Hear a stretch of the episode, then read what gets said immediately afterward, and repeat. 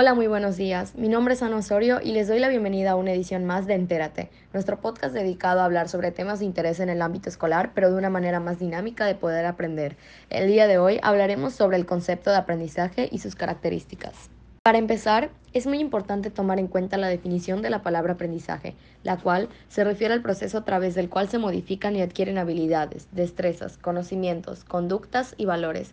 Esto como resultado del estudio, la experiencia, la instrucción, el razonamiento y la observación.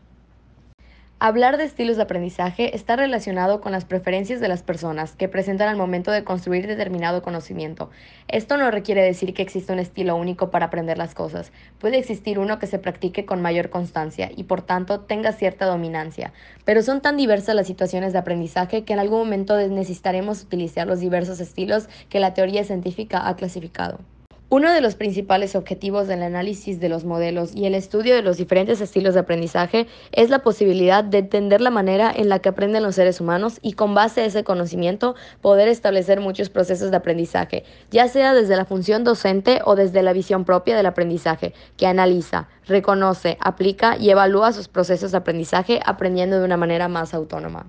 Existen varios estilos de aprendizaje y estos son conocidos como el visual, aural, verbal, kinestésico, lógico, social e individual. Ahora que ya conoces los tipos, las características y la definición de los estilos de aprendizaje, espero que te pueda facilitar el poder identificar y reconocer en qué momentos de tu vida estás aplicando mejor cada uno de ellos. Mi nombre es Ana Osorio y te espero en la siguiente emisión de nuestro podcast. Que tengas muy lindo día.